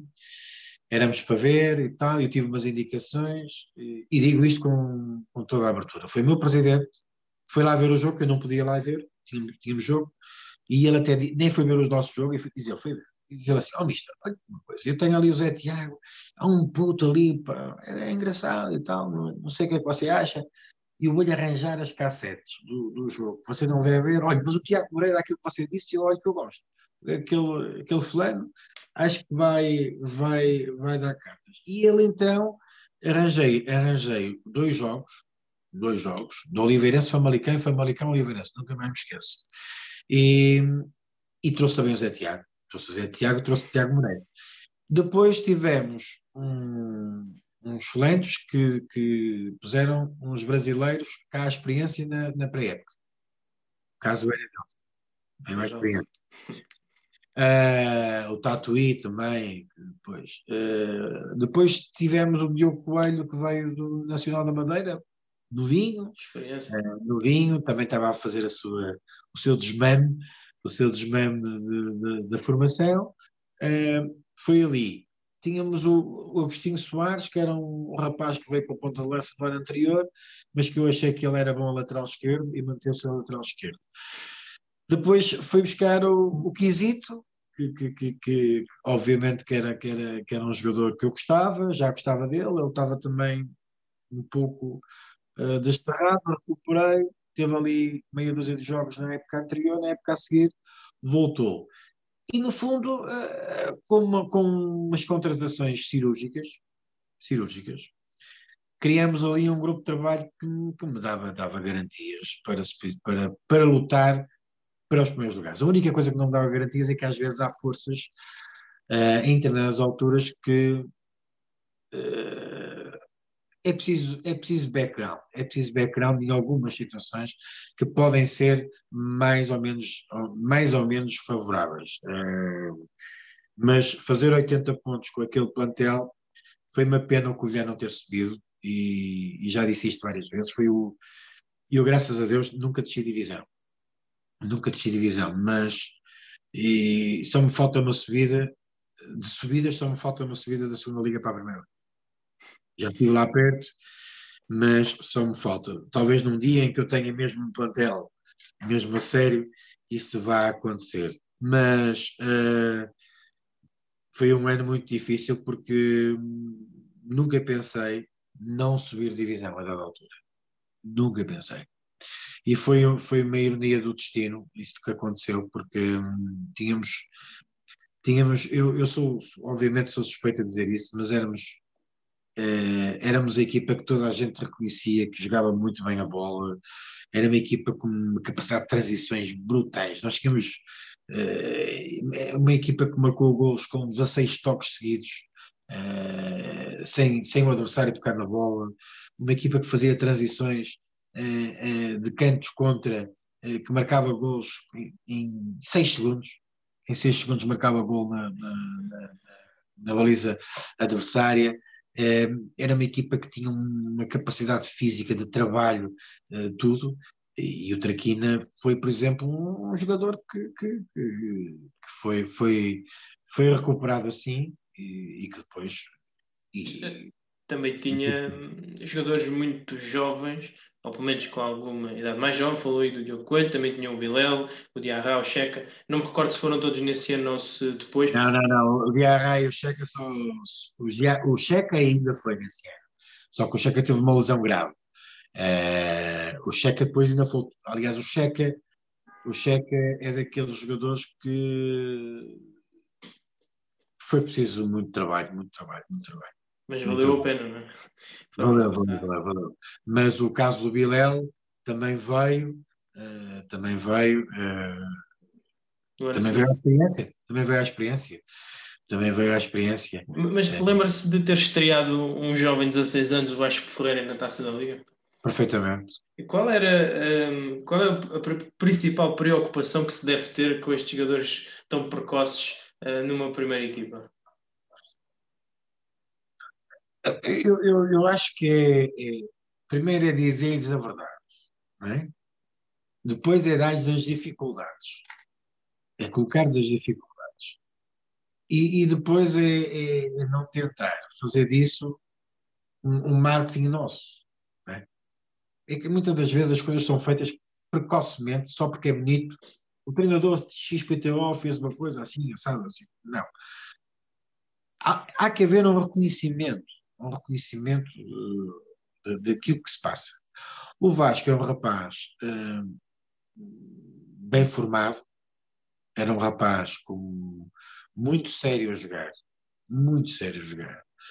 Uh, tinha, mas era bastante semelhante naquela altura ao Palhinha. O Palhinha elegio eu como um dos melhores médios na segunda B, na altura, na, na, altura que estava na segunda B, não, na segunda liga, na altura que estava no Sporting. Elegio eu há muito tempo. E eu via no Vasco um jogador que tinha esse, esse perfil. Tinha que trabalhar, obviamente que tinha que tentar conciliar um pouco aquilo que eram os estudos com a, com a parte esportiva, com a parte profissional, mas eu, eu, eu investi nele e, e, graças também àquilo que era a equipa B que nós tínhamos, né? Uh, investi nele, não, não, não foi preciso muita coisa para ver. O Vasco era um, era um rapaz, era um jogador que se aparecia aos olhos. Só, só mesmo alguém que não estivesse atento é que não via. Era um rapaz sério, inteligente, intenso, intenso naquilo que era a abordagem, era abordagem aos jogos, e portanto eh, era muito fácil fazer esse trajeto. Obviamente, obviamente que as vicissitudes levaram a que eu depois não ficasse lá e, e que ele depois tivesse que, que, que tomar outras paragens. Mas hum, às vezes há alturas em que a sorte de uns é o azar de outros. Se calhar, se calhar eu e o Vasco tivemos azar e não continuamos juntos. Pois, uh, isso Uh, mas, mas aproveita a boleia que uh, ir à boleia da conversa dos jovens. Uh, o que é que acha da introdução das equipas B? Já sei que no início falou muito bem disso. Enfim, as diferenças, há uma logo à partida que hum, não podemos fugir. Passaram de 30 para 42 jogos. A carga competitiva logo aí aumentou. Mas também pode não, ter aumentado não, o número de não vejo, não vejo Não vejo qualquer tipo de problema Uh, aliás, eu quando ouço, ouço, ouço treinadores da Primeira Liga queixarem-se muito da carga competitiva, era só terem, terem sido treinadores da Segunda Liga. Já não, já não se queixavam. Uh, não, uh, obviamente que estou a levar isto um pouco, um pouco à letra, mas não, não, acho que é muito importante a Segunda Liga ter um, equipas, equipas B que naturalmente compõem, uh, têm, plantéis, têm nos seus plantéis jogadores muito interessantes, uh, com alguma responsabilidade, evidentemente, visto aos, em virtude dos resultados e tudo, às vezes é esta, esta, esta irresponsabilidade de jogar, uh, que eu gosto muito de ouvir falar muita gente do processo, não é? o processo, o processo isto, o processo aquilo, acho que é uma palavra interessante, eu tenho sempre alguma, alguma, algum problema porque o processo para mim faz me lembrar tribunais, não é? E, mas, não, mas o, a questão do processo é, é, jogar, é jogar fácil, não é? Uma equipa B tem qualidade, o treinador só tem que colocar, uh, dar, dar inputs, inputs, inputs, inputs, inputs, formatar, formatar, mas também tem a facilidade de poder jogar com qualidade, com qualidade. E acho, e acho que, visto do lado da equipa B, acho que é um enquadramento perfeito de uma realidade diferente, de uma realidade que os faz mais homens, mais homens, uma realidade também em que a agressividade é um pouco maior e sendo maior obriga-os a serem mais capazes de não ter essa facilidade. Até porque, voltamos aos quadros competitivos, a própria formação nos quadros competitivos é algo algo complicado, porque algum, o Porto, Benfica, Sporting passam a maior parte do campeonato da formação a ganhar facilmente. Claro. E eles têm que levar esse, esse impacto de uma forma diferente. E, por além do tudo, uh, acho que mesmo as outras equipas, mesmo as, as, outras equipas, quer queiramos, quer não, o jogar contra o Porto, contra o Benfica, contra o Sporting, naquilo que é uma forma também de, de, de, de, veicular pelo país fora o nome desse, desses emblemas também é importante. A única coisa que eu, que eu portanto, refuto liminarmente aquilo que questão da sobrecarga dos jogos, uh, refuto completamente que isto seja uma dificuldade, já disse também que concordo com aquilo que disse aqui para vez. Agora, não concordo é com a flutuação e com a maneira como uma equipa B pode interpretar a utilização de determinados jogadores. No caso de estarem com maus resultados, eh, transferirem jogadores da equipa principal para a B. Eu acho que aí, aí uh, é que eu acho que deveria haver, já melhorou, já melhorou, mas deveria haver ainda maior cuidado, porque é assim, imaginemos vamos jogar com o Benfica com, com um Porto. Imaginemos que uma equipa joga ali e vai, vai e eles estão fortes, por exemplo. Jogam com uma equipa forte. Entretanto, como não sobem, nem querem estar em primeiro ou segundo lugar, começam a pôr os miúdos, os júniores. Os outros vão jogar facil, mais facilmente para ganhar. Ou então o contrário. Ou então o contrário. Aí é que eu, eu acho que eh, os grandes clubes deveriam ter mais serem mesmo obrigados a ter um plantel de equipa Ponto. Como é o caso do, em Espanha, por exemplo? Exatamente. E então não havia, não há, aqui não há flutuações, aqui não há isto, aqui não há aquilo outro, não há, não há como, eh, como, como, como as outras equipas. As outras equipas o que é que fazem? Têm um plantel, obviamente tu podes dizer, mas também podem ter uma equipa B. Claro que sim, mas não convenhamos que não é a mesma coisa, não é? Do que essas equipas. Portanto, eu acho que deve haver uma parte estanque uh, dos plantéis para, para, para fazerem a, a vida dessa maneira. Mas uh, na pele de treinador adversário, como é que olhavam para essas equipas? Era uma equipa inexperiente com a oportunidade de roubar pontos ou jogadores com uma qualidade acima da média que era um jogo sempre difícil? Eu, por acaso, sou daqueles felizardos que tenho até algum, algum superávit em relação a isso, às equipas B. Portanto, eu, eu, eu, ganhei em ganhei todas as equipas B, uh, não ganhei sempre, atenção, também perdi, ganhei tanto em casa como fora.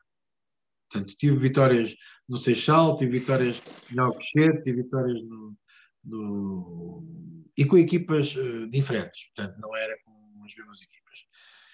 Não, não goleei já o Porto, goleei o Benfica, uh, acho que o Sporting não cheguei a golear, mas ganhei 3-1, mas, mas pronto, não, não é, vi, aquilo que eu vejo era uma dificuldade naquilo que é a preparação do jogo.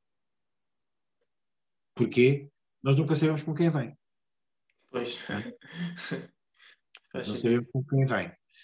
Por outro lado, uh, aquilo que eu também tinha uma preocupação, na, a nuance tático-estratégica, eu acho que com as equipas B tem que ter um, um bocado em linha de conta aquilo que é, entre aspas, a anarquia deles. Não é? A, a tal displicência, por exemplo, um jogo com a equipa B é muito mais partido, ou pode ficar muito mais partido facilmente, do que contra a equipa. Porque há muitos jogadores que ficam, por exemplo, na frente. É? E isto, isto, se nós não, não conseguimos controlar essa, essa forma de, de ser das equipas, com a qualidade inerente alguns jogadores que têm capacidade de desequilíbrio. Um, às vezes o momento, o momento mais difícil é, é depois de deixar um contra um. É? Quando se deixa um contra um, as coisas tornam-se muito mais difíceis. Por exemplo, o Porto, o Porto nesta altura, o Porto B, fazendo uma analogia e falando de coisas concretas, nesta altura tem a dificuldade de já, já ninguém está à espera que ele ganhe o, dizer, já começam, o ponto de partida já é ao contrário, não é? Claro. E isto é, está a pesar nos, nos, nos miúdos, por um lado, mas por outro lado, equipa do, as equipas adversárias acabam por ter uma, um, um elan diferente, é? um elan diferente, e acabam por ter algum comportamento mais fácil, eh, tanto, tanto naquilo que é o desequilíbrio também que às vezes se notam nessas equipas. Essa nuance tática estratégica é muito importante. É certo. O, o, um contra um é de evitar sempre, não é? Mas mais com eles.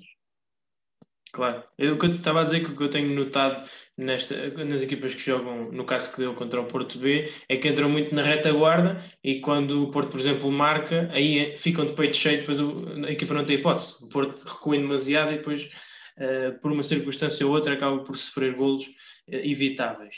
Mas voltando então à sua carreira, foi então depois para o Académico de Viseu, assumiu o clube num 19 lugar, acaba por salvá-los digamos assim, perto do fim, vai ao playoff com o Merlinense e acaba por, por salvá-los.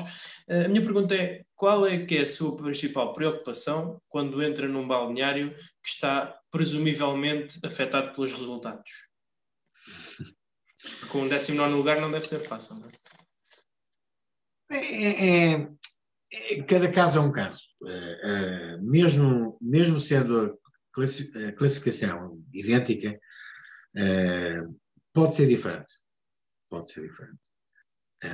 eu, eu acho que isto faz parte, parte isto é o beabá da vida. O futebol não é muito diferente da vida. Nós, quando entramos num sítio qualquer, não conhecemos o que é que temos que fazer. Diagnóstico. Problema é não, termos muito tempo para fazer o diagnóstico. E, portanto, o antibiótico que nós temos que, que fazer atuar, eh, aquilo não tem muito tempo, tem que ser muito rápido.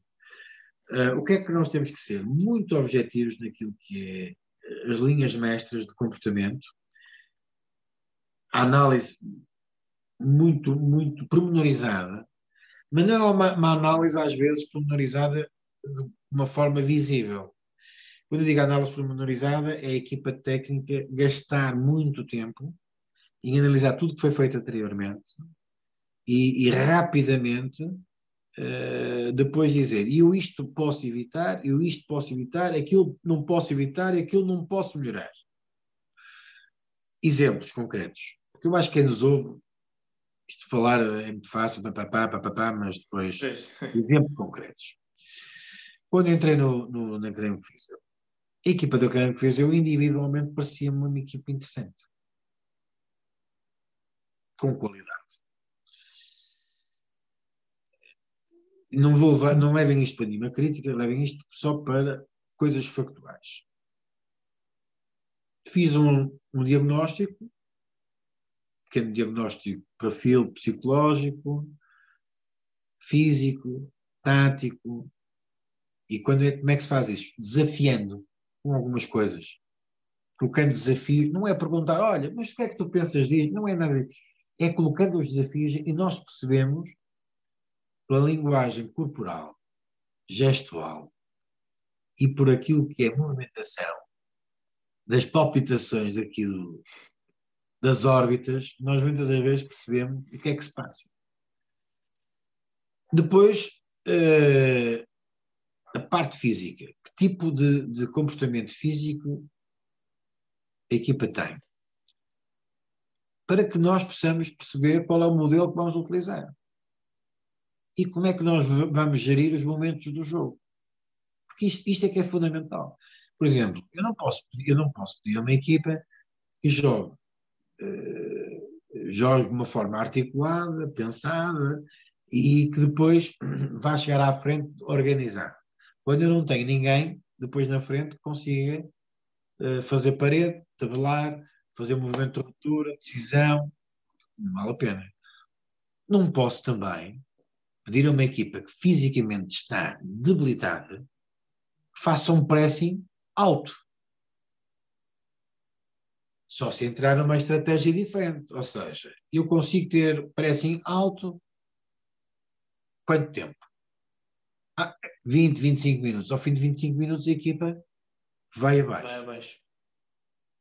Pronto.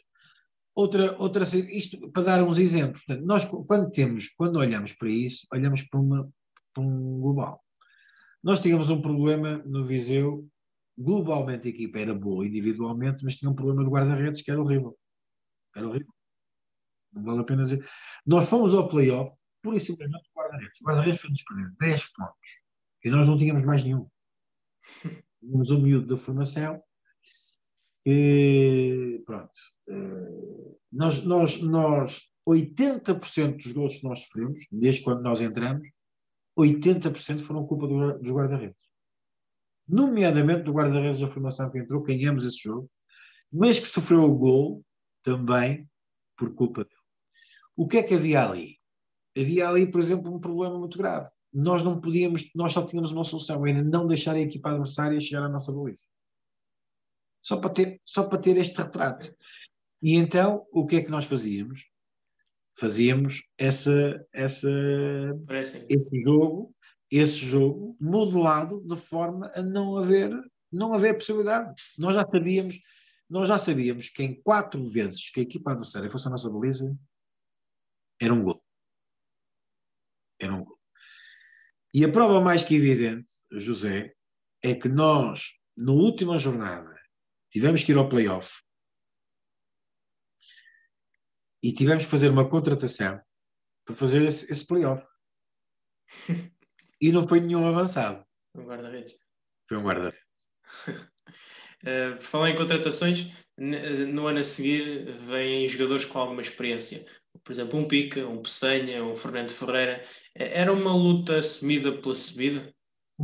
Claramente. E o que é que falhou? Tiveram em primeiro durante muito tempo, isso é verdade, mas é futebol, não? Não, não, não, não, não, não. Nada tem a ver com futebol. Nada tem a ver. O grande dizer foi um foi um problema da organização. Salários em atraso, problemas internos com a administração. Nós estávamos em primeiro lugar, o nosso presidente foi expulso da Assembleia Geral dos Sócios com a polícia e estávamos em primeiro lugar. Estávamos em primeiro lugar, o nosso autocarro, íamos para uma, uma deslocação, dizia vai-te embora, presidente, traidor. Portanto, uh, isto diz tudo o, o que, o que aconteceu. Portanto, foi muito difícil. Depois, na altura, uh, tivemos ali uns momentos muito difíceis. Depois eu saí, entrou o que ajuda, curiosamente. Depois ainda tentaram uma injeção de dinheiro à última da hora para tentar uh, melhorar aquilo, mas em casa era impossível. O ambiente em casa era, era, era de cortar a faca. Portanto, eu saí, eu saí na altura, estávamos em, em segundo ou terceiro lugar, estávamos a, a dois pontos de subir, nem, nem era por aí. Uh, e já tínhamos ido jogar à académica, já tínhamos ido jogar uh, todas as equipas que estavam, que estavam na frente. Portanto, o, o calendário era extremamente favorável só que o ambiente era, era, era muito mau. Uh, uma equipa que vem em primeiro tem salários em atraso disto tudo. Né? Mas voltando a esse plantel, uh, tinha três avançados, permita-me, de grande qualidade: o Ensor, o Sandro Lima e o uh, Barra. Como é que se gera três avançados uh, desta qualidade, sendo que são, eu diria, alguns já com o historial? O Ensor, caso... apareceu um bocadinho mais tarde já. Uh, também vinha com uma, com uma lesão, vinha com uma lesão. Era, mas era muito fácil, porque eu jogava na altura com dois avançados. Era três defesas, não era? Eu parece-me que. Não, não, não, não, não, não, não. Jogávamos, só, jogávamos só com uma linha de quatro, mas jogávamos com dois avançados. Nós jogávamos ali num sistema híbrido, uh, num sistema híbrido, em que a atacar tínhamos sempre. Aliás, o Sandro Lima Uh, isto só para perceberem, e o Sandro, se estiver, se nos ouvir, ele sabe bem que é verdade. Eu colocava o Sandro a jogar sobre a meia esquerda, mas como falso, não era ala, não é? Como falso. Ele marcou golos todos os jogos, mas um dia qualquer veio ter comigo e dizer assim: não, isto eu gostava de jogar mais no centro. E o Barry, o Barry estava com alguns problemas físicos, eu na altura ainda não tinha noção, ainda não tinha noção. E o Nussor veio um bocadinho mais tarde e o Nussor também tinha um problema no tendão.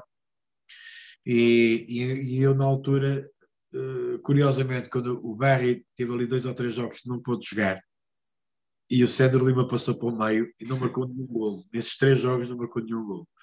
E, e foi o que eu lhe disse: Olha, tu estás tão preocupado em mudar pensas tu que marcavas mais gols no meio, mas olha que não marcas mais gols, é conforme eu estou a dizer. Mas o que eu quero dizer com isto é que nós jogávamos ali com uma, uma situação de dupla e por isso nunca era, nunca era problemático. Jogava, um deles ficava sempre no banco e, e dois jogavam sempre. uh, e depois não fui buscar o Avto, e não fui buscar o Avto, mais tarde também. Ah, o Avto sim que também joga também, a partir da esquerda, não é? Sim, também recuperei também na altura, também chegou também chegou lesionado. Eh, no caso dele, não era bem. Ele tinha estado lesionado no ano anterior, mas tinha estado há muito tempo parado. Teve que ser, teve que ser efetivamente trabalhado. Para fecharmos este capítulo da sua carreira, um, ehm, o Leixões, faltava precisamente o Leixões. Como é que, o que é que tem a dizer sobre este clube que tem adeptos muito muito, são sempre elogiados, são... são... O Leixões é uma equipa que tem uma massa associativa, massa adepta extraordinária. Uh, às vezes apaixonada demais, né? às vezes apaixonada demais. Mas foram 13 jogos. Uh, fizemos os mesmos pontos que o João Henrique, praticamente. Portanto, o João Henrique tinha estado os 13 primeiros jogos, depois tinha estado outro treinador, depois entrei eu nos últimos 13 jogos. Aliás, eu saí, eu saí do Académico eu num dia, na terça e na quarta entrei no, no Leixões, curiosamente. Foi muito rápido. É, mas um, o Leixões foi, foi ali uma pena porque tinha perdido ali alguma embalagem. É, mas acabamos a época muito bem, muito bem. É, fizemos, fizemos ali uns jogos extraordinários, perdemos a possibilidade ainda de recuperar mais. Na altura que fomos ao Nacional, perdemos, perdemos lá 2-1, uh, que foi uma pena, mas que fizemos grandes jogos. E como o Aroca em casa, fizemos. E aliás, eu guardo particularmente uma nota, só para. Eu dizia, e é verdade, que a massa associativa uh, de Leixões é muito exigente, mas guardo um, como um dos, um uma das fotografias, um dos retratos uh, para a minha vida como treinador, nós empatamos com o Aroca, portanto, não ganhamos com o Aroca, uh, empatamos com o Aroca em casa, na altura também estávamos, estávamos a jogar muito bem, e a massa adepta brindou-nos com uma salva de palmas que emocionou toda a gente.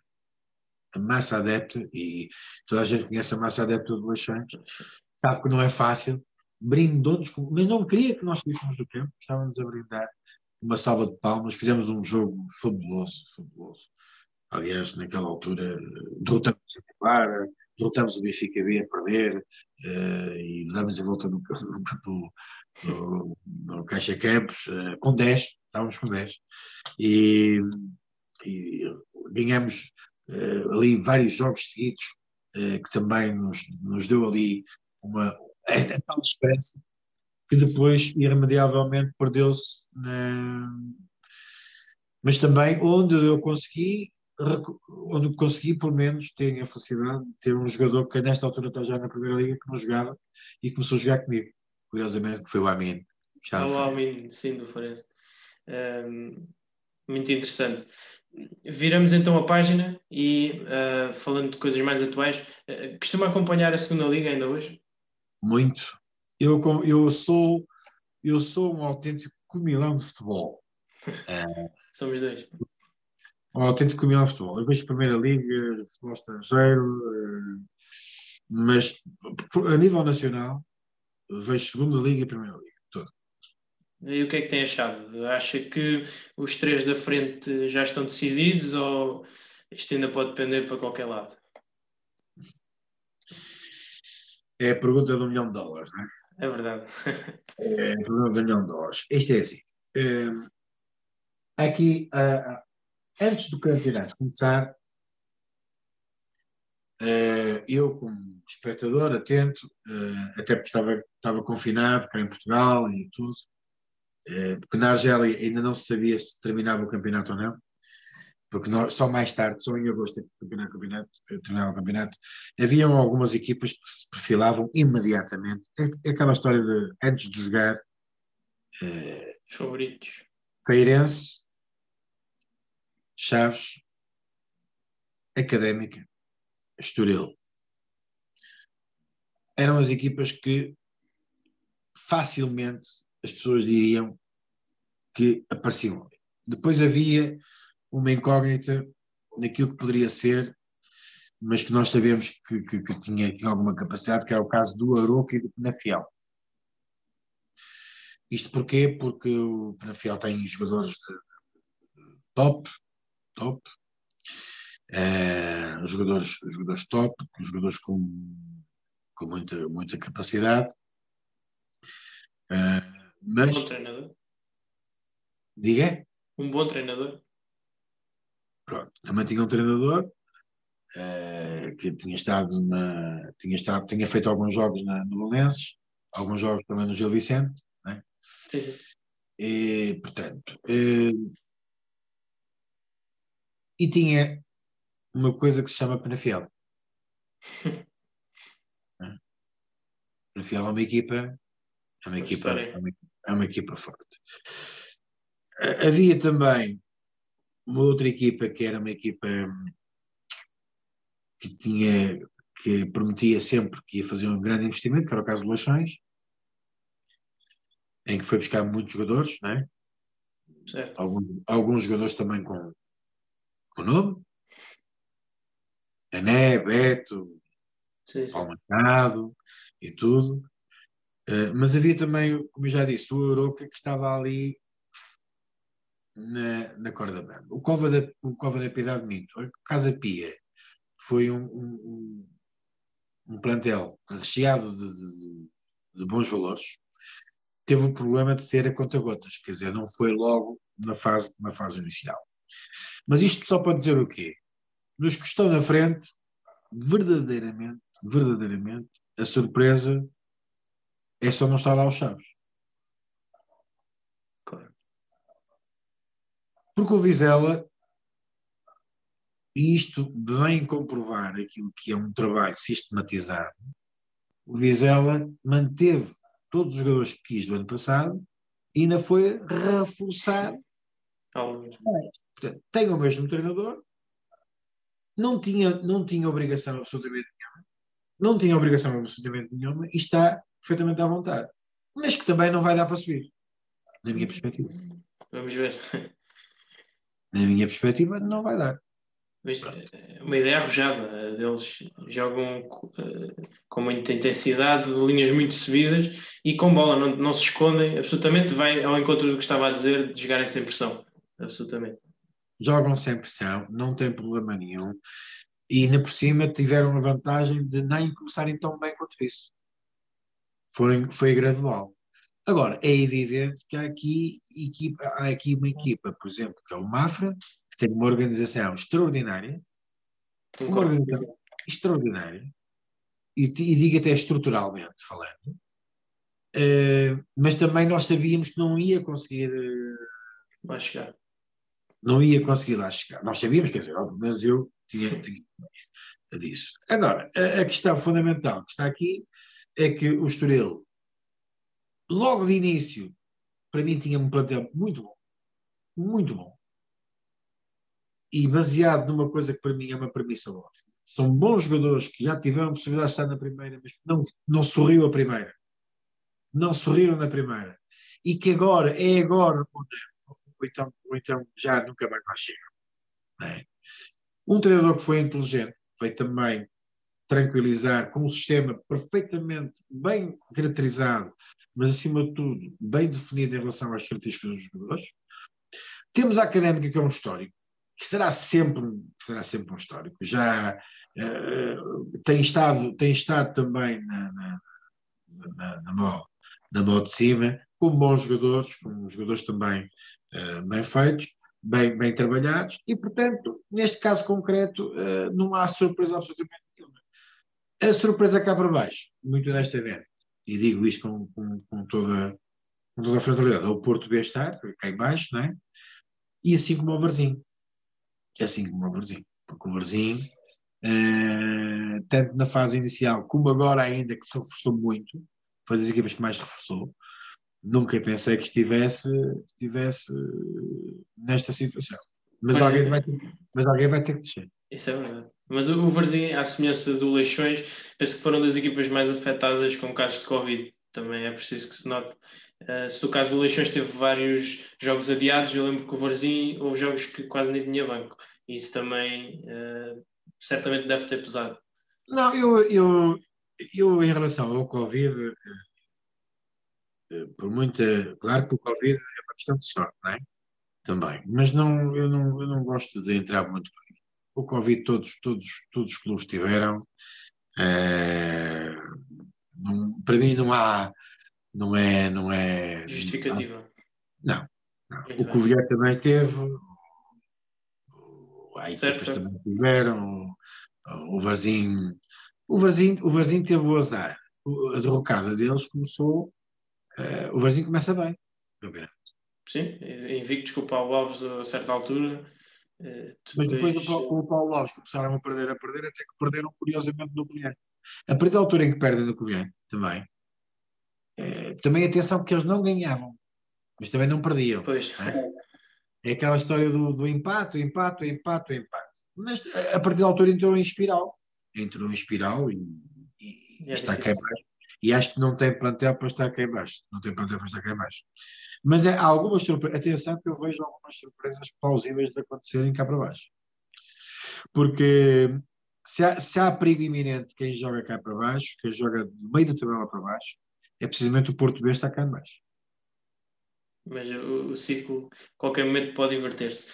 Um, para finalizarmos, um, deixe-me deixar-lhe este episódio curioso. O Renato Paiva, o Mister também habituado a esta segunda liga, uma vez perguntaram-lhe se tivesse uma varinha mágica, o que é que ele fazia. E ele disse que dava 50 jogos a cada jogador. Pergunto-lhe, com essa mesma varinha mágica, o que é que dava a esta segunda liga? Uh, não, não, a única coisa que dava era um pouco mais de respeito. Por exemplo, a arbitragem, a arbitragem utiliza muitas das vezes uh, a segunda liga como uma forma de escape. Dizer, a pressão está toda lá na primeira liga, depois vem para a segunda liga e é uma questão de, de, de, alívio. de alívio. Por um lado. Por outro lado, uh, obrigava, obrigava muito honestamente, obrigava muito honestamente à criação de infraestruturas para treinar na segunda liga. Eu, eu acho que o futebol português só tem a ganhar se soubesse uma obrigatoriedade dos clubes terem infraestruturas para treinar da segunda liga, pelo menos da segunda liga para a primeira liga, com campos de treinos, com ginásios, com, eh, com, com, com todo o material de maneira a que uh, os treinadores e os atletas tivessem capacidade para trabalhar ao mais alto nível. E penso que só assim é que ganharíamos, ganharíamos, uh, ganharíamos isso, para além de que uh, a segunda liga poderia, poderia também ter uma, uma situação a nível de jogos, continuo a dizer quanto mais jogos houver melhor é quanto mais jogos houver, melhor. É isso, não, não é os 50 nem nada, mas quanto mais jogos houver, uh, uh, acho que sim. Aquela situação das equipas B, regulamentar bem isso, regulamentar bem uh, as equipas B e, e, principalmente dar condições para, para trabalhar uh, ao mais alto nível. Obrigar, obrigar mesmo a nível fisiológico, a nível de dar por todas as condições aos clubes e obrigá-los mesmo só ia para a segunda liga quem tivesse capacidade para ter esses, essas condições. Porque só assim é que se fabrica eh, melhores valores para, para chegar ao futebol, ao futebol lá de cima, de topo. Precisamente. Mr. Francisco Chaló, muito obrigado uh, por ter vindo aos especialistas de segunda. Foi um prazer tê-lo aqui. Um prazer foi meu. Um abraço. Muito, muito obrigado e até para a semana.